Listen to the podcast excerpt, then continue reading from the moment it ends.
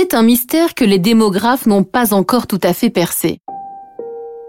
Nous sommes en 1942. La France est en guerre. Les troupes nazies viennent même d'envahir la zone libre. L'avenir semble bien sombre. Et pourtant, c'est dès cette année que commence le baby boom. Et ce n'est que le début. Neuf mois après la libération, les statistiques s'affolent, on frôle les 900 000 bébés dans l'année. Mais pour prendre soin de toutes ces petites fesses potelées, mieux vaut s'armer de patience. Commencer par mettre de l'eau avec du savon pour nettoyer, puis passer de l'huile d'amande douce pour adoucir. Et enfin, utiliser du talc pour tenter de garder la peau au sec. C'est long, très long. Vous connaissez le lait pour bébé Mustela? Son histoire ne va pas tarder à commencer. Qui a fondé les laboratoires Expanscience Comment une odeur, celle du Mustela, est devenue une marque de fabrique à part entière? Et quels défis attendent la nouvelle génération confrontée à des consommateurs qui exigent toute la transparence? Je suis Elisabeth Assayag. Bienvenue dans Marque de famille, le podcast Europe 1 Studio en partenariat avec Harmonie Mutuelle. Je vais vous raconter une nouvelle histoire de famille qui se cache derrière une marque dont vous connaissez forcément l'odeur. On va parler ensemble de valeurs qui se transmettent de génération en génération et d'entreprises qui construisent leur réussite en mettant le capital humain au centre de tout. Dans cet épisode, je reçois Jean-Paul Berthomé. Bonjour. Bonjour. Vous êtes le président des laboratoires Expanscience et donc à la tête de la marque Mustela. Le 21 avril 1944, le général de Gaulle signe une ordonnance qui va révolutionner la vie des femmes. Enfin, elles sont libres de choisir. Enfin, elles sont sur un pied d'égalité avec les hommes. Enfin, elles vont pouvoir voter. Oui, mais pour le reste, elles passent encore 87 heures par semaine à enchaîner les tâches domestiques et à s'occuper seules des enfants. C'est dans cette France-là que deux jeunes hommes pleins d'ambition décident de se lancer dans une aventure un peu folle. Le premier, c'est Claude Guillon. Il est pharmacien de profession. Le second s'appelle Paul Berthomé. Quelques années plus tôt, il avait quitté sa Vendée natale, bien décidé à tenter sa chance à Paris. Mais il a été fait prisonnier pendant la guerre. Désormais, il a des fourmis dans les jambes. Mon père, le premier mot qui vient à l'esprit, c'est une grande humanité, une grande simplicité aussi qui avait une envie de créer quelque chose, de créer une entreprise.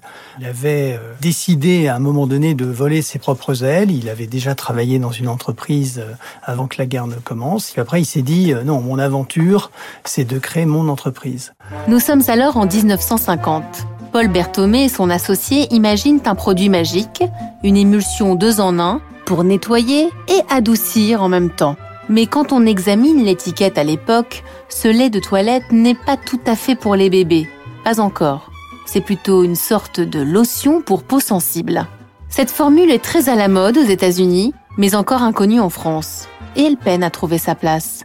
Paul Berthomé a vite l'intuition qu'il faut être plus précis, qu'il faut toucher les consommateurs au cœur, qu'il faut parler aux jeunes mamans qui manquent de temps notamment. La lotion devient alors un soin pour les bébés et il choisit de le baptiser Mustella. Parce que à l'origine, lorsqu'ils ont euh, créé ce produit, euh, mon père a trouvé effectivement qu'il y avait une, telle blancheur dans la formule qu'il a pensé à, l'hermine tout simplement, à la fourrure de l'hermine. Et à partir de là, il s'est dit, tiens, hermine en latin, ou en tout cas la famille des mustélidés, euh, hermine en fait partie. Et à partir de là, c'est est né Mustela. Mais le plus dur reste à faire. Personne ne connaît cette marque. Paul Berthomé tente de convaincre un par un les pharmaciens, les pédiatres. C'est sans fin. C'est à ce moment-là qu'il va trouver une idée avec un temps d'avance sur le marketing des 60s. Distribuer un coffret Joyeuse Naissance directement dans les maternités. Un cadeau ou de la pub, de la pub ou un cadeau, en tout cas, ça marche. Mustela devient l'odeur de bébé, celle que vous reconnaissez tout de suite quand vous la sentez, celle qui va émouvoir de génération en génération. À l'intérieur, il y a du citrus, un peu de chèvrefeuille, mais la recette est évidemment ultra secrète, comme celle du Coca-Cola, comme celle de tant d'autres entreprises. Sauf qu'au tournant des années 2000, ce secret ne suffit plus. Une première étude scientifique paraît Puis les autorités alertent à leur tour. Et très vite, en une des journaux, cette question. Les produits pour bébés sont-ils vraiment sans danger? Les consommateurs s'inquiètent et Mustela n'échappe pas à la vague. Les bouteilles qui sortaient des usines ont toujours été bleues et blanches. Il est temps de se métamorphoser pour y ajouter du vert. Après ce récit, j'ai eu envie d'en savoir plus sur la vision de l'avenir du groupe Expansience. Alors j'ai pris le temps d'écouter Jean-Paul Berthomé, de revenir sur les racines du succès de Mustela, et ensemble, on a décortiqué la vraie mutation prise par l'entreprise ces dernières années, avec une idée qui est désormais au cœur de sa stratégie, donner du sens. Un élément effectivement qui m'est apparu important, c'est d'abord d'intégrer le fait qu'il ne faut pas simplement dire ce que l'on fait, parler de ses produits. Il faut dire pourquoi on le fait. Quel est le sens de l'entreprise et quel est le sens de la marque. À partir de là, ben, il faut souvent s'ouvrir. J'ai eu à un moment donné une, un déclic par euh, l'adhésion au pacte mondial des Nations Unies qui fait en sorte que on demande à une entreprise pas seulement de faire du business, on lui demande de le faire de la meilleure manière. Cet élément-là m'a beaucoup inspiré pour dire que nous devons engager une démarche d'entreprise qui englobait l'ensemble des collaborateurs, qui était un élément d'ailleurs de fédération pour eux, euh, de fierté, qu'il l'est toujours. Quand on traverse des moments comme ça, est-ce que ça devient un atout d'être une entreprise familiale? Ah, Je pense qu'à partir du moment où on est une entreprise familiale, on est nécessairement engagé. On est entre guillemets piqué au vif pour pouvoir effectivement euh, réagir. À partir de là, on a pris le parti, si vous voulez, de supprimer euh, des ingrédients, non pas qui étaient contraires à la législation, mais qui étaient simplement questionnés. Quand vous avez commencé à réfléchir à une gamme bio, vous avez associé au projet des consommateurs, des professionnels de santé, mais aussi 30 de vos salariés. Pourquoi vous avez réuni tout ce monde? Nous pensons qu'il est important que nos collaborateurs aient la possibilité d'agir et de créer pour l'entreprise. On a voulu vraiment mettre en place des nouvelles méthodes de développement, d'innovation, euh, autour de l'open innovation, autour de méthodes agiles. Et pour reprendre euh, un autre exemple, nous sommes en train aujourd'hui de, de, travailler sur la définition de nouveaux objectifs RSE à horizon 2030 avec justement une quarantaine de collaborateurs. Donc c'est une logique d'entreprise qu'à un moment donné, de faire partager ces réflexions avec nos collaborateurs. L'année dernière, dans un tout autre domaine, vous avez signé une charte de la parentalité. Euh, D'où vient cette décision? Ça paraît assez évident parce qu'à partir du moment où on est une entreprise familiale, à partir du moment où euh, nous avons euh, beaucoup de familles et que nous sommes proches de ces familles, signer une charte de la parentalité est tout à fait évidente. Donc on a mis en place un accord de, télétravail, euh, on a euh, mis en place bien sûr euh, des possibilités d'aménagement d'horaires dans le cadre d'une éventuelle PMA. on a mis aussi des plateformes de solutions pour rechercher des gardes d'enfants. Quel est l'objectif pour l'entreprise de telles politiques C'est pour attirer des jeunes talents? C'est pour être dans l'air du temps? En fait, c'est tout à fait un élément d'accompagnement des, collaboratrices et, des collaborateurs de l'entreprise. Moi, je suis intimement convaincu que aujourd'hui, l'enjeu d'une entreprise, c'est pas de, bien sûr, c'est de, se développer sur un plan économique, financier, etc., mais, mais qu'il faut, euh, en plus, accompagner la société, accompagner ses consommateurs, et cette approche, elle est essentielle parce que ça permet d'être dans une approche qui dépasse justement les modes. Quand en 2004, on a mis en place cette politique, on était précurseur. Aujourd'hui, tout le monde en parle. Mais il faut le construire, il faut le démontrer, il faut euh, agir à tous les niveaux de l'entreprise, des achats jusqu'à l'innovation. Et je pense que c'est ça qui fait la force d'une entreprise, c'est quand elle est complètement ancrée, bien sûr, dans ses métiers, mais qu'elle peut donner du sens.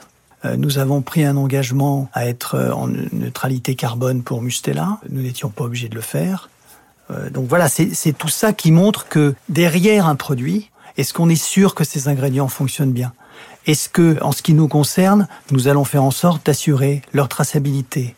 On va respecter les populations locales qui récoltent les ingrédients en question.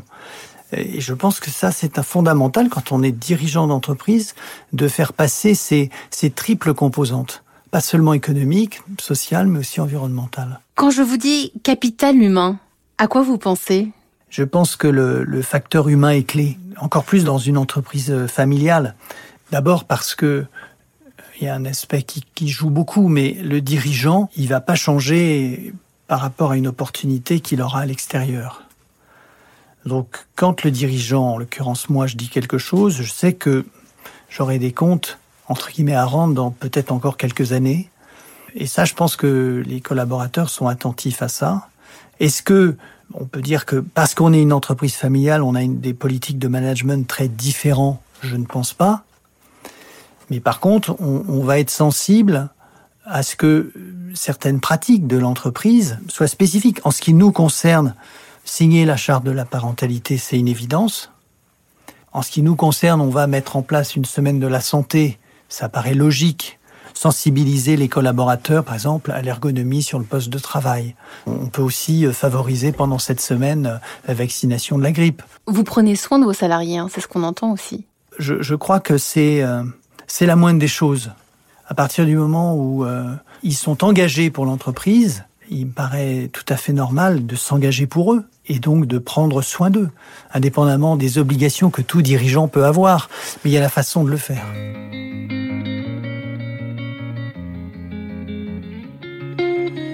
Vous venez d'écouter Marque de famille, un podcast Europe 1 Studio en partenariat avec Harmonie Mutuelle.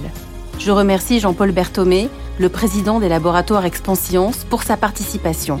Merci aussi à l'équipe qui m'entoure, Marco Grunfeld à la réalisation et Fanny Rascle à la production. Dans le prochain épisode, on se met à table. Je vous raconterai l'histoire des lentilles du puits, des lentilles produites par Sabaro. Le petit prince George les adore. Pour l'écouter, je vous donne rendez-vous sur Apple Podcast ou sur votre plateforme préférée. Et si vous avez déjà un épisode favori, venez me le dire sur Twitter ou LinkedIn. C'est ça aussi, marque de famille. À bientôt!